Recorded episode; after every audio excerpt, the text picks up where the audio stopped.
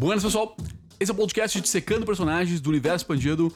Meu nome é Cristiano Ribeiro. E eu sou René Miller e o personagem de hoje é o Thanos. o grande vilão aí dessa saga de 10 anos da Marvel no cinema, né? Cara, hoje a gente vai tentar dissecar esse personagem e entender tudo sobre ele, tudo que a gente puder sobre ele. René, quem é Thanos? Thanos, o cara que quer se livrar da metade do universo, né? Porque ele acha, Ponto. Acabou o podcast. porque ele acha que essa é a solução. É, e aí a gente já tem uma coisa muito interessante, que é essa de- grande diferença entre a motivação dele nos quadrinhos pra motivação dele no cinema, né? Porque nos quadrinhos tem toda aquela história dele ser apaixonado pela morte, a morte tem toda uma personificação nos quadrinhos da Marvel e tal. E eu acho que eles foram muito inteligentes em mudar a motivação dele. Em fazer ele sofrer com a perda do planeta dele lá, do lugar onde ele vivia, do povo dele. E com isso ele achar que a solução é sumir com a metade das pessoas, porque aí vai ter mais recurso natural e vai ficar mais de boas o universo. E não é malvado, ele é um idealista. E ele realmente acredita que ele tá certo. E é por isso que eu acho que ele é um vilão tão bom, assim. É por isso que quando eu entendi ele, eu achei que, ah, nossa, agora sim, agora eles têm uma saga, sabe? Agora, tipo, ok, tem um vilão de verdade. Não é só um monstro que quer destruir a Terra ou que quer destruir o planeta, sabe? Ele tem uma motivação que, por mais que tu discorde dele, tu entende ele. E a gente até se questiona se até certo ponto de vista ele não tá certo. Exato, ele levanta uma questão que é interessante, sabe? Que, tipo, tu, tu vai parar pra pensar. Cara, tu não tá vendo neste momento algumas pessoas dizendo que o coronavírus é, é uma coisa legal por vários motivos? Eu ouvi Sim. esses dias alguém me dizer que o coronavírus, e alguém é, grande, falar que o coronavírus ele é legal porque ele reduz o déficit previdenciário, porque mata os velhinhos. Que absurdo, cara. É o que o Thanos faz. É, é. Ba- Basicamente, se essa pessoa tivesse as joias do infinito, tu sabe o que aconteceria, né? É verdade. Não é um personagem tão longe da realidade. Não. E aí tem uma coisa muito interessante que eles fizeram, que é o filme Vingadores Guerra Infinita, que pra mim deveria se chamar Thanos Guerra Infinita, porque é o filme do Thanos. Não é dos Vingadores, Não é dos exatamente. Vingadores. É o filme em que o personagem principal é o Thanos. Pra quem já conhece a jornada do herói, vai perceber que a jornada do herói tá ali, na história do Thanos, não na história dos Vingadores. Ele é o cara que tá no mundo comum dele, perde o que ele tem e é obrigado a lidar com esses problemas. E ele acha uma solução, que não é a melhor solução pra todo mundo, mas ele vai atrás e ele consegue. Ele vence. Na, tipo, no final da jornada do herói, é, o personagem retorna ao seu mundo transformado e ele faz isso. Ele consegue. Ele consegue.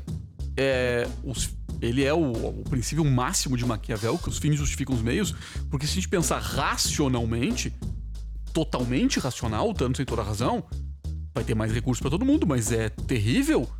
É, é que nem o coronavírus equilibrar o déficit previdenciário. É, faz sentido, mas é terrível. É terrível. É terrível. E o legal, uma coisa que eu acho muito incrível na história do Thanos, é que ele fala muito que não é ele que vai escolher quem vive ou quem morre.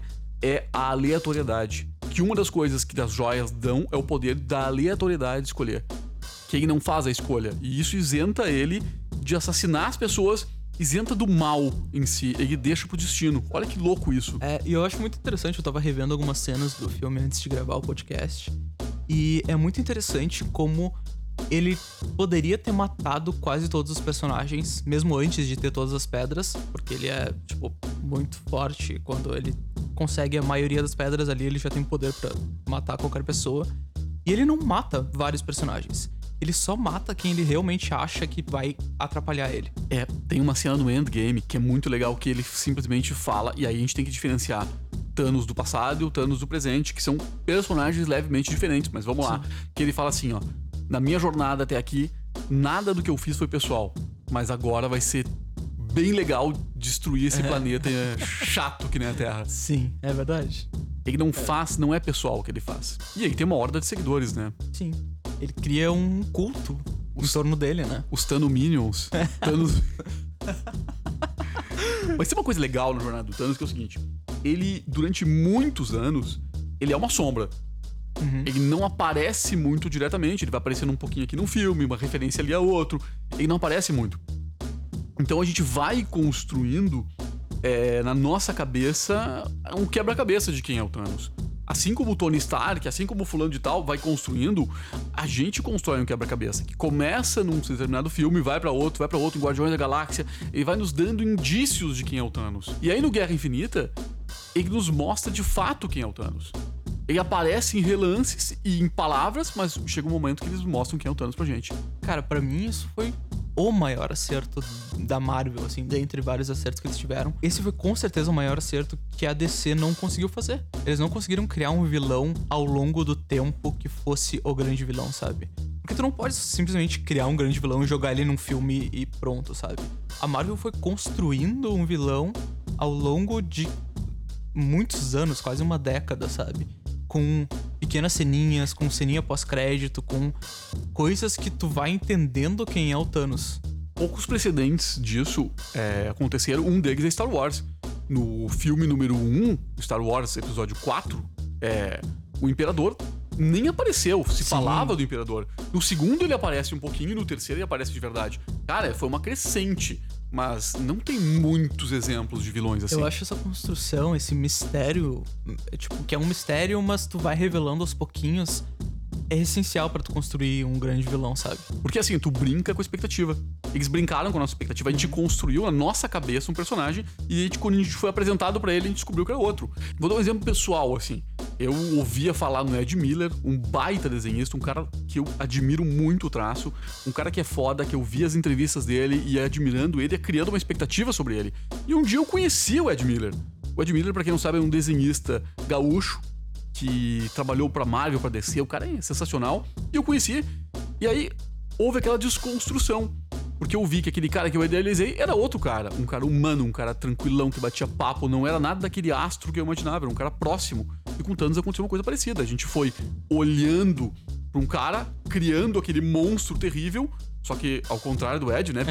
eu não tô chamando o Ed de monstro, nem a pau. Mas foi construindo aquilo. E quando a gente vê, ele não é esse monstrão que a gente imaginava ele é um cara até legal sob certo ponto de vista.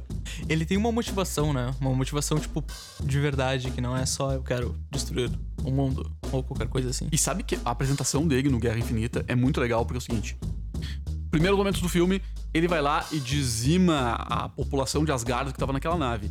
E aí ele dá ali um pau no Hulk, quebra a cara do Hulk. E aí é aquele vilãozão foda que a gente conhece. Mas tem um momento do filme que é icônico assim, aquele momento que o diretor disse assim, ó, a partir de agora vocês vão conhecer o Thanos de verdade. Que é no momento em que ele tira o capacete. Eu ia falar isso, cara. É, é, é foi um acerto tão grande isso também, assim, dele tirar o capacete dele. Brincando, brincando, tu viu as orelhas do Thanos, uhum. sabe? Tu vê a careca do Thanos. Tu vê ele mais humano. Ele tirou o capacete e ele se humanizou. E ele fica mais humano, né? E aí tem um comentário que é muito interessante que é como a Marvel também soube usar a tecnologia e esperar um pouco o momento certo, assim. Porque se tu compara o Thanos das primeiras aparições, ele é muito diferente do Thanos do último filme. Porque a tecnologia evoluiu muito. E eles conseguiram melhorar muito o Thanos. E, cara, as expressões faciais do ah, Thanos ah, são, são essenciais para tu entender o Thanos. E eles conseguiram pegar a cara do ator de verdade, que é o Josh Brolin, e botar no Thanos. De verdade. Cara, ele não tem cara de mal, ele tem cara de um cachorro pidão. Exato, ele tem muitas expressões faciais. Isso é muito melhor do que tu ter um monstrengo que não tem muita expressão, sabe? Sabe que nos quadrinhos, grande parte das, das de, dos desenhos do Thanos não aparece o olho, é uma sombra preta embaixo uh -huh, do capacete. Sim. E aí tem olho, cara, é um olho muito expressivo. E não sei se tu percebeu que o Thanos, ele tem uma movimentação, o jeito que o Thanos se mexe, ele é grande, uhum. ele é muito grande, ele é muito robusto e muito pesado, mas ele tem uma leveza no uhum. caminhar. Sim. Ele caminha leve. Diferente do Hulk que pisa e. Cara, o Thanos caminha leve. Ele é pesado, mas o caminhar dele é cuidadoso. É Acho verdade. que a palavra mais importante para dizer sobre o Thanos é que ele é cuidadoso. A cena dele mostrando a adaga pra Gamora é lindo, cara, porque é assim, ó o cuidado que ele tem com ela naquele uhum. momento mostra uma humanidade, apesar de ele não ser Sim. humano, né? Eu até proponho que a gente chame a palavra humanidade de cachorro-realidade, porque os cachorros são mais humanos São muito humanos, melhores né? que nós, né? Cara, mas é, é, ele é delicado. O Thanos uhum. é de uma delicadeza incrível. É, e aí tem toda a questão dele aceitar sacrificar a Gamora pra conseguir a pedra que ele precisava, né? Que é uma questão muito. Cara, sei lá, é muito interessante, assim, porque pra mim tem um sofrimento ali, sabe? Assim como a, a surpresa da Gamora é a nossa surpresa, porque ela Sim. diz assim, ela ri dele e diz: Aí que tá, tu não ama nada nem ninguém. E aí ele, a gente descobre que ele ama ela. Ele ama ela e ele aceita fazer o sacrifício pra chegar no objetivo que ele queria. Que aí volta pra coisa do jornada do, do herói, que é o herói vai ter que sacrificar alguma coisa, o herói vai perder alguma coisa pra chegar onde ele quer chegar. E é muito fácil fazer com que o vilão não passe por isso. E ele passa por isso. Sabe que eu confesso que eu sofri mais com a morte da Gamora do que com a morte da Viúva Negra? Não pela Viúva e pela Gamora, mas eu sofri mais pelo Thanos que perdeu ela sim. do que pelo Gavião que perdeu a Viúva. Uhum. Eu consegui ter mais empatia com o Thanos do que com o Gavião. É verdade. E o ator é bom, mas é, o, o Gavião ele não nos envol... não teve um filme dele, não, teve, um filme não teve esse mostrando. desenvolvimento, né? Não teve. A gente se envolveu com o Thanos. Percebeu que ele mudou de cor ao longo da saga da Jornada do Sim, Infinito? também, também. É, eu, eu ia falar sobre isso também, assim. Porque e tem, tem uma coisa muito interessante do roxo ser uma cor de vilão, né? Porque tem muitos vilões aí. Tem, tipo, o Coringa usa um terno roxo, o, o Duende Verde também usa uma capa roxa. Tem o Galactus, que também é um outro vilão da Marvel, que tem uma roupa roxa. Que tá chegando! É, Galactus tá tá, chegando! Eu quero ver como é que vai ser essa construção aí. Tem que construir bem esse personagem que Que não seja uma nuvem. Que nem no É. último filme do Quarteto Fantástico, era uma nuvem. Puta que eu pariu, o maior vilão do universo é uma nuvem. Não, tá aí um bom exemplo do que não fazer. Ah, é, saiu do azul, que é uma cor mais fria, pro roxo, que é uma cor mais espiritualizada. Ele era mais azul e a Marvel foi mudando a cor porque acho que percebeu que o azul não ia criar aquela empatia. O roxo é uma cor mais mais humana, um pouquinho mais quente assim, sabe? Cria ah, um aspecto mais vivo pro Thanos. Tipo, menos morto, o azul é aquela cor mais morta, e o roxo dá uma cor ele é um ser que sente. É sabe? verdade. Eu, eu acho que o azul é meio genérico e o roxo dá mais personalidade pra ele, sabe? Também tem isso, né? O azul é a cor básica de monstro, ET, não sei o quê. E aí o roxo, concordo, concordo muito. E assim, ó, eu adoro as orelhinhas pequenas do Thanos. É verdade, ele tem umas orelhinhas, né? Então vamos para aquele quadro onde a gente tenta entender o arquétipo do Thanos. Pra quem não sabe o que é arquétipo, procura no Google o Jung, Carl Jung, falando sobre isso. O Jung é um psicólogo é, antigo, contemporâneo Freud, que dissecou as personalidades humanas e entendeu que cada um de nós meio que segue um papel no mundo. E se tu quer saber mais como usar isso no teu personagem, se tu tá criando o personagem, a gente tem um curso de criação de personagem que no final do podcast a gente fala mais sobre ele. Quais os arquétipos que tu acha que o Thanos carrega? Cara, ele é um pouco governante, assim, né? De- quer ter o controle da coisa, quer fazer do jeito dele e ponto. Sem dúvida nenhuma, o, o Thanos carrega muito forte o arquétipo do governante. E o Jung ainda fez algumas diferenciações mostrando o que seria o lado negativo de cada, de cada arquétipo. Então ele tem o governante, mas tem o ditador, que seria o lado oposto Ah, ao isso, governante. perfeito, Ele perfeito. tem fortemente o ditador, aquela coisa do controle, é, de, de as coisas saírem do jeito que ele quer e mais importante, ele não faz isso porque ele quer, ele sente que ele tem uma responsabilidade sobre os outros. Temos aí um caso de um personagem que é bem dentro de um arquétipo. Normalmente os personagens vão flutuar entre mais de um arquétipo. E o Thanos é bem um ditador, né? Eu acho que não foge muito disso. É acho verdade. temos aí o Thanos como um ditador, como um governante, como um cara que, ah, acima de tudo, ele tá ali colocando a vida dele pra governar o resto do mundo, pra guiar o resto do mundo. E pra isso e ele é se do anula. jeito dele ponto. E, e ele mata a Gamora, ele mata a coisa que ele mais ama no mundo porque ele dá a vida por isso. É isso. Vamos ao segundo quadro então? Que é o quadro dos signos.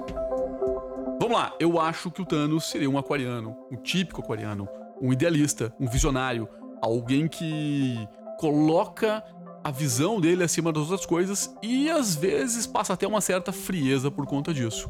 Então eu acho que o Thanos é o típico aquariano.